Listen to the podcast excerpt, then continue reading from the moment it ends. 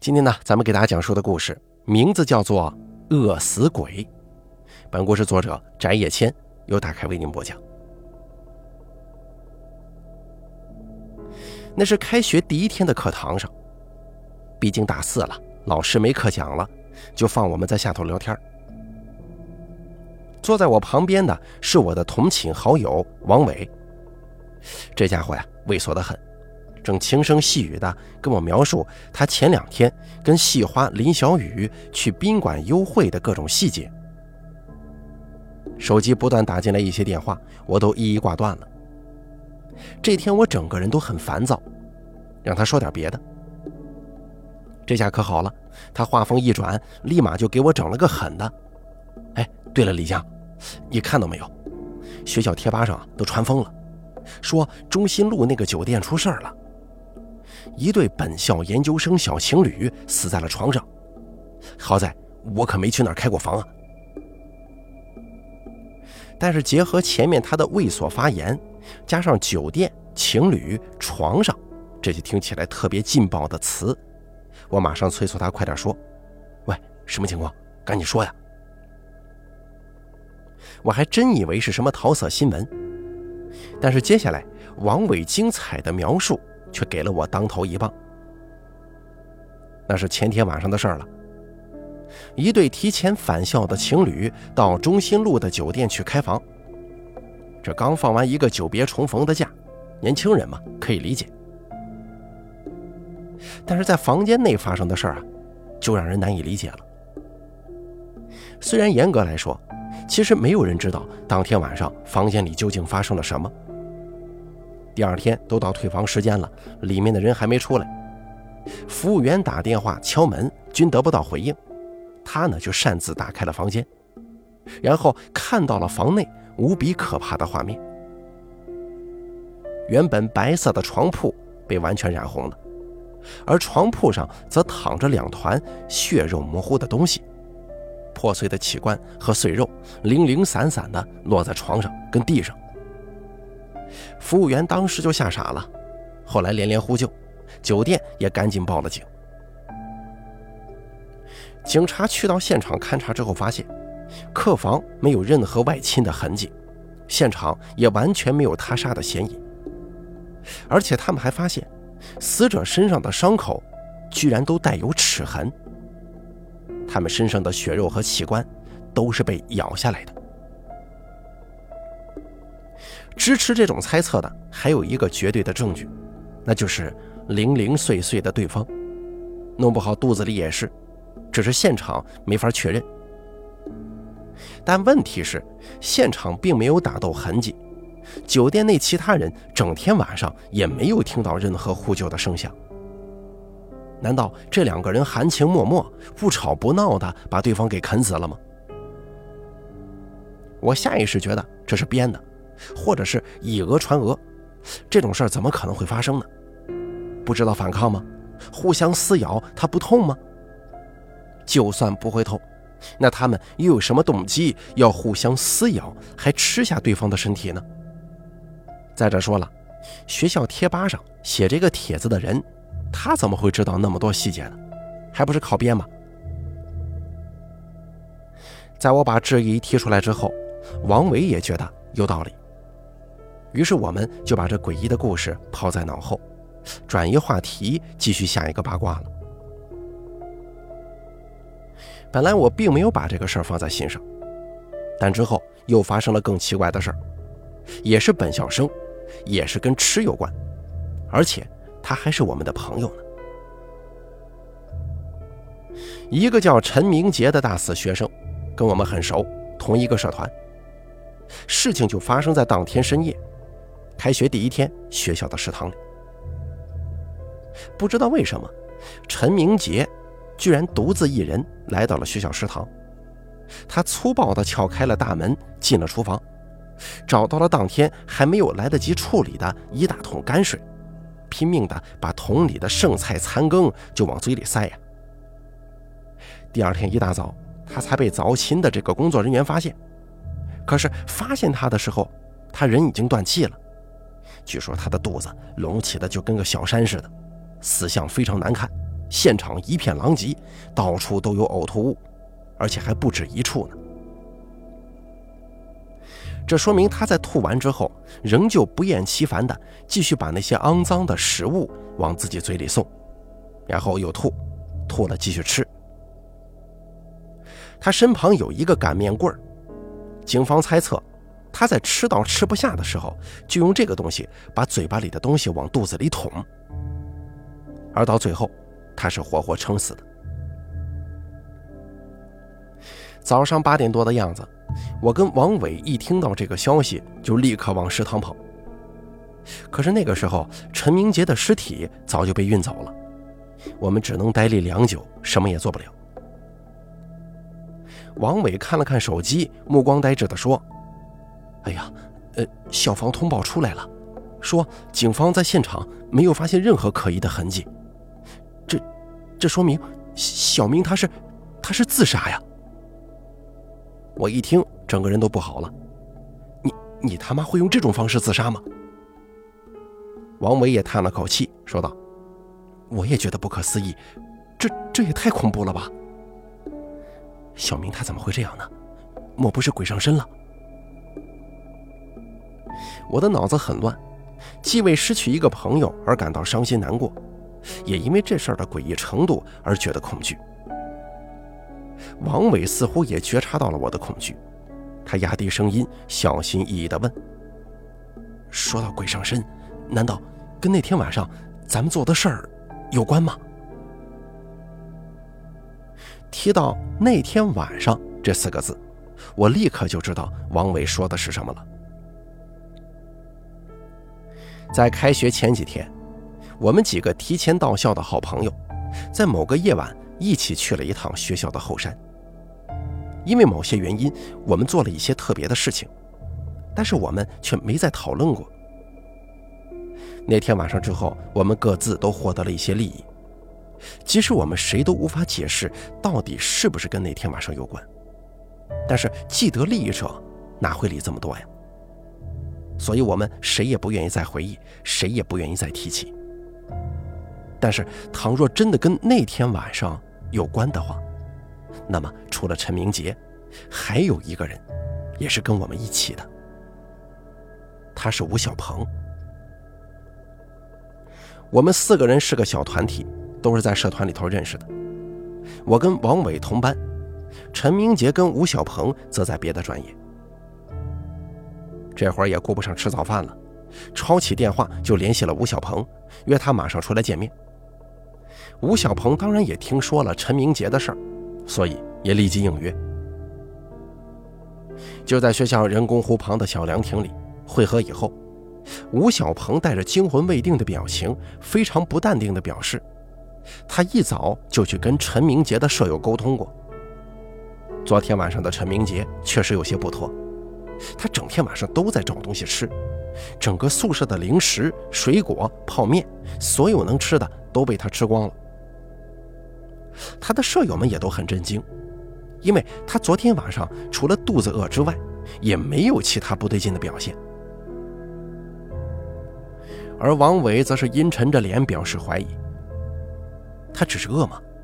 饿得把自己给吃死了？这也太离谱了吧！”吴小鹏一下子变得激动了起来：“所以我才说呀，怎么可能只是饿嘛？肯定是有什么不干净的东西，肯肯定是。”这一点，他倒是跟我和王伟想到一块儿了。可是我想的更多。趁着大家人齐了，我也把我想到的说了出来。喂，那个王伟，你昨天说的中心路酒店发生的事儿，就是那对情侣，他们是互相啃食然后死的，对吗？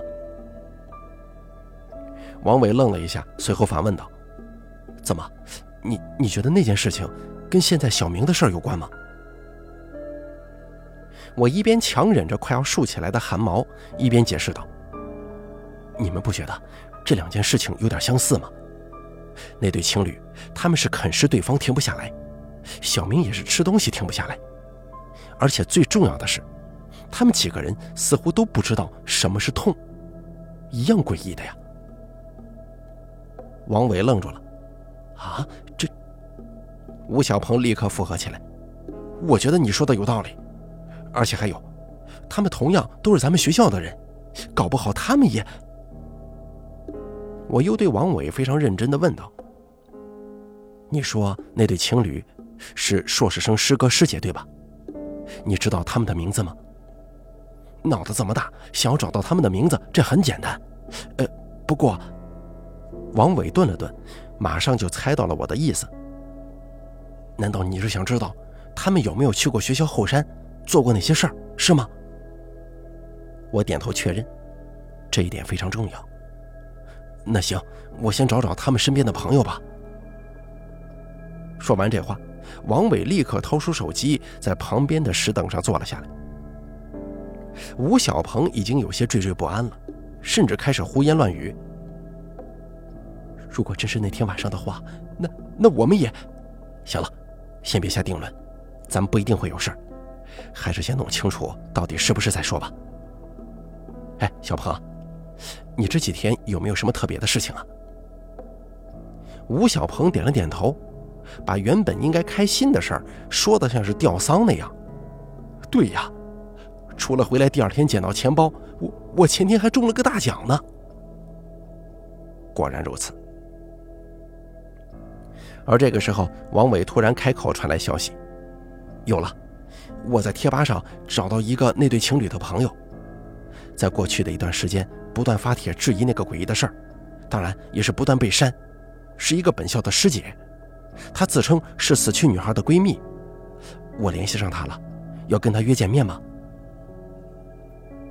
我稍微观察了一下吴小鹏，我觉得他的精神状态太差了，所以转而对王伟说。约吧，咱们俩去找他一下。小鹏，你跟小明比较熟，你再去跟他的朋友们打听一下，他这几天有没有像你那样获得了不劳而获的东西。现在啊，暂时还不能定性是不是那天晚上的问题。如果是，咱们一个都逃不掉。所以一定要对所有情况都了如指掌，懂吗？哦。吴小鹏毫无生气地应了一声，转身离开了。王伟也站了起来，说道：“他在图书馆呢，咱们过去吧。”“好，马上过去。”我迎着阳光，镇定地朝着图书馆的方向走过去。但其实我完全没有表现出来的那么镇定，因为我知道，如果真是学校后山那里有鬼怪作祟，那么我们四个人一个都逃不掉。图书馆里。我们要见的人居然是一位大美女，她叫林依兰，是严艺的师姐。她的穿着虽然朴素，但身上有一种如今难以寻觅的古典气质，举手投足之间温文尔雅。她知道的事情不多，但是她坚信她的闺蜜是不可能自杀的，这里面一定另有隐情。我们也跟他讲述了好友陈明杰的遭遇。最后就询问他是否知道那对情侣生前的近况，尤其是否知道他们有没有曾经去过学校的后山。可是林依兰听完之后挺诧异的说：“什么后山呢？这我可能不太清楚，我只知道他们肯定不是自杀。难道后山有不干净的东西吗？”果然，他也怀疑自己的朋友是被什么不干净的东西给害死的。我只能惴惴不安地解释：“我们不知道是不是闹鬼，但是小明最近也没有经历过什么特别的事情，除了去过一趟后山之外。啊，我就是想看看这两件事情，除了都是跟吃有关的之外，还有没有更多的关联性啊？”两件事情，林依兰眉头一皱：“这可不是两件事情这么简单。”什么？我心中顿时一震。王伟也露出疑惑的目光，想必他也没想到林依兰师姐还知道一些更诡异的事儿。没错，那对小情侣其实并不是事情的始端，在返校之前的假期当中，就已经分别有两个同学以奇怪的姿态自杀了。一个是在家里吃掉了所有的食物以后。把家里老人治疗疾病的所有药物也吞了下去，最后安详地死在了梦中。倘若上一个看起来还像自杀的话，那这第二个就离谱了。这位同学的老家在农村大山里，方圆几十公里没有商铺那种，家中粮仓害怕野生动物盗食，常年上锁，无法撬开。有那么一个夜晚，他起来搜罗了家中所有可以吃的东西吞下肚子，却仍然没有得到满足。然后他居然跑出家门，来到屋子后面的山上，挖出了前不久才下葬的亲人的尸体。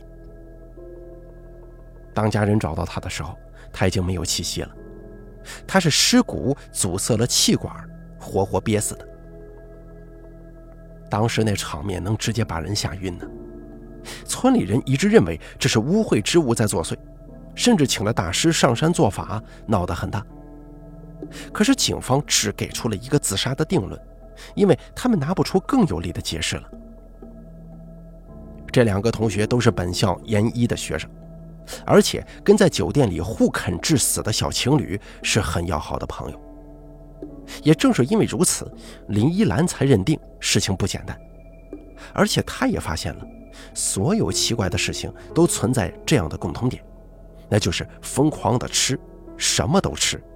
不知道疼痛，也不在意后果。如果只是一个人发疯，那还好说；可是一个又一个人发同一种疯，那就绝对不正常了。这也是他会在网上不断发帖否定他那些朋友是自杀这件事情的主要原因。我听得汗毛直立呀，内心几乎要断定我们是中诅咒了，但却还是不太死心。希望能够再弄清楚一点，师姐，那你能不能再去问问，刚刚你说的那几个师兄师姐，他们有没有可能之前去过后山呢？而且后来他们有没有呃，突如其来的变得更幸运，或者得到了什么不一样的东西？林依兰脸色一变，说道：“为什么你反复纠结后山这个点呢？难道？”学校后山真的闹鬼吗？我欲言又止，因为说实话，我也不知道那里是不是真的闹鬼。只不过我们曾经在那里做过的事，是真的非常有可能会得罪鬼神的。林依兰突然明白了，你们都去过对吧？你们是在担心你们也会死？后山上到底有什么东西啊？呃这，我正在犹豫要不要说，王伟却率先开口了：“这个还真不好说呀，师姐，要不你还是先确认一下，那个我们也好有确定的方向，不是吗？”王伟也不愿意提起那天晚上我们的所作所为。我跟他对视了一眼，他脸色铁青，我相信我也是。林依兰见我们的状态都不太好。只能狐疑的点了点头。离开图书馆以后，时间已经来到中午了。虽然外面的太阳很暖，但我真的觉得脊背发寒。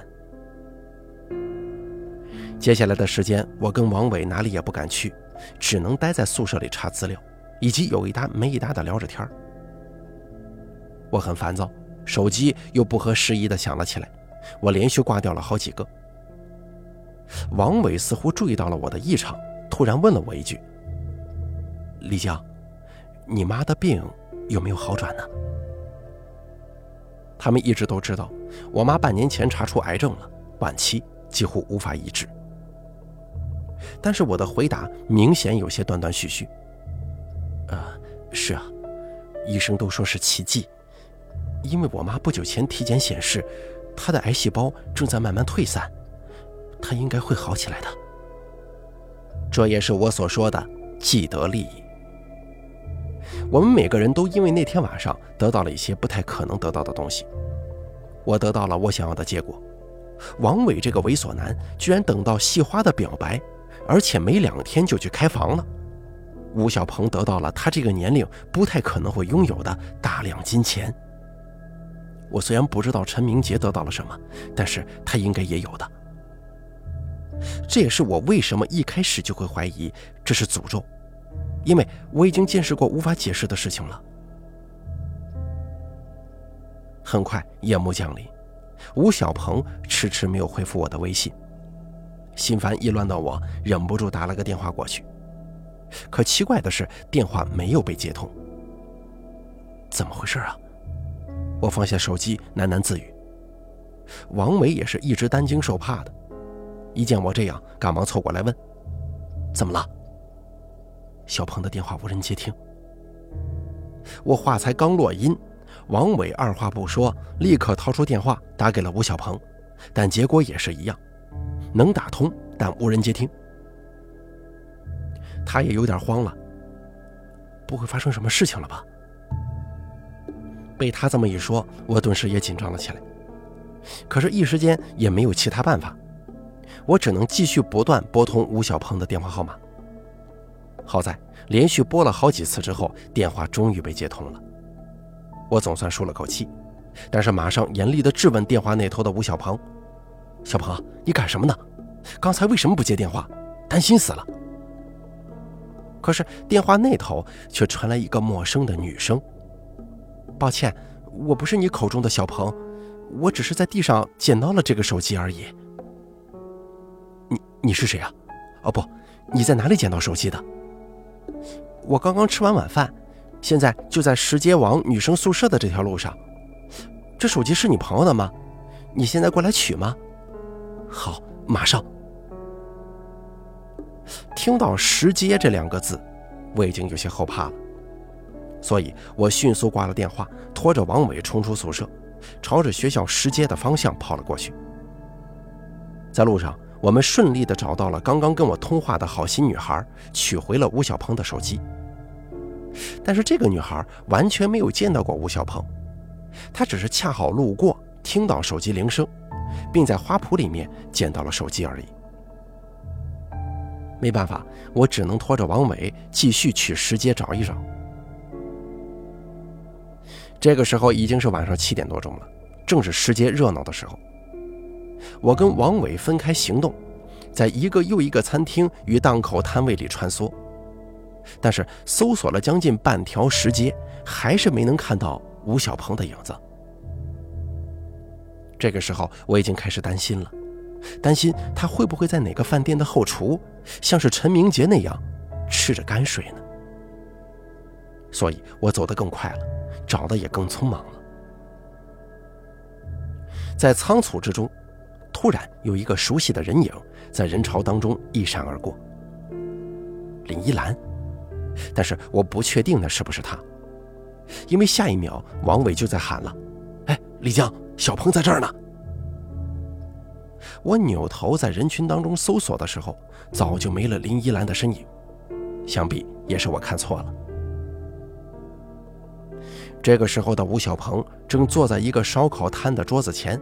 抬起头，一脸迷茫地看着王伟。我小跑过去，一看他那副完全不紧张的脸，我这气就不打一处来，直接毫不留情地责问他：“你搞什么鬼啊？手机丢了也不知道吗？另外，今天让你去问一下小明这几天的近况，怎么一点消息都没有啊？”吴小鹏顿了顿，居然灰溜溜地说：“我，我就是饿了呀。别说是我。”王伟都被他这个气定神闲的架势给搞懵了。也是这个时候，我才发现，吴小鹏前面这这么一大张桌子，居然堆满了食物残渣。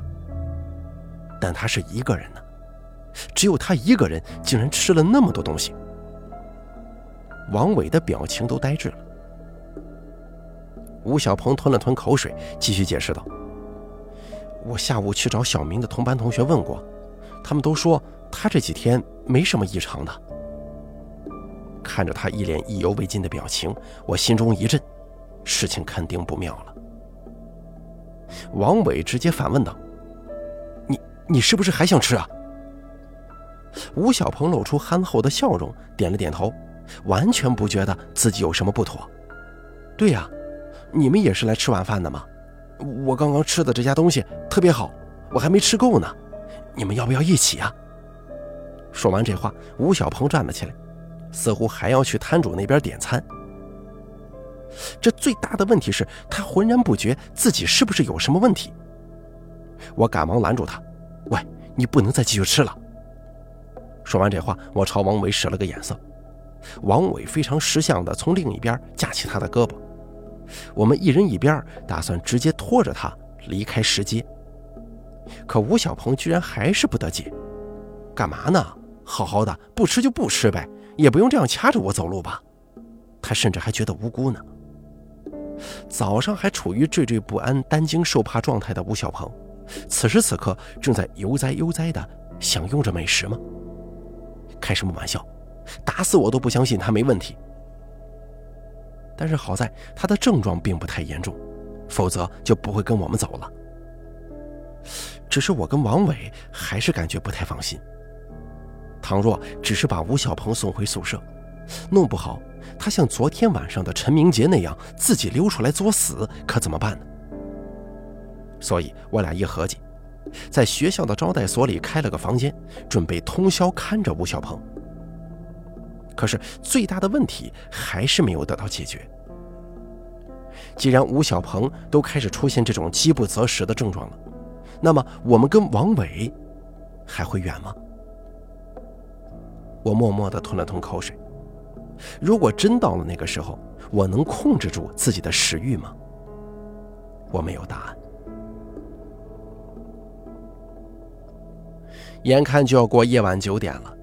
我跟王伟苦苦思索，但也提不出什么建设性的解决方案，这才是最致命的。我们清醒还能看着吴小鹏，但如果我们也发作了呢？到时候这个房间恐怕就会成为我们三个人的地狱。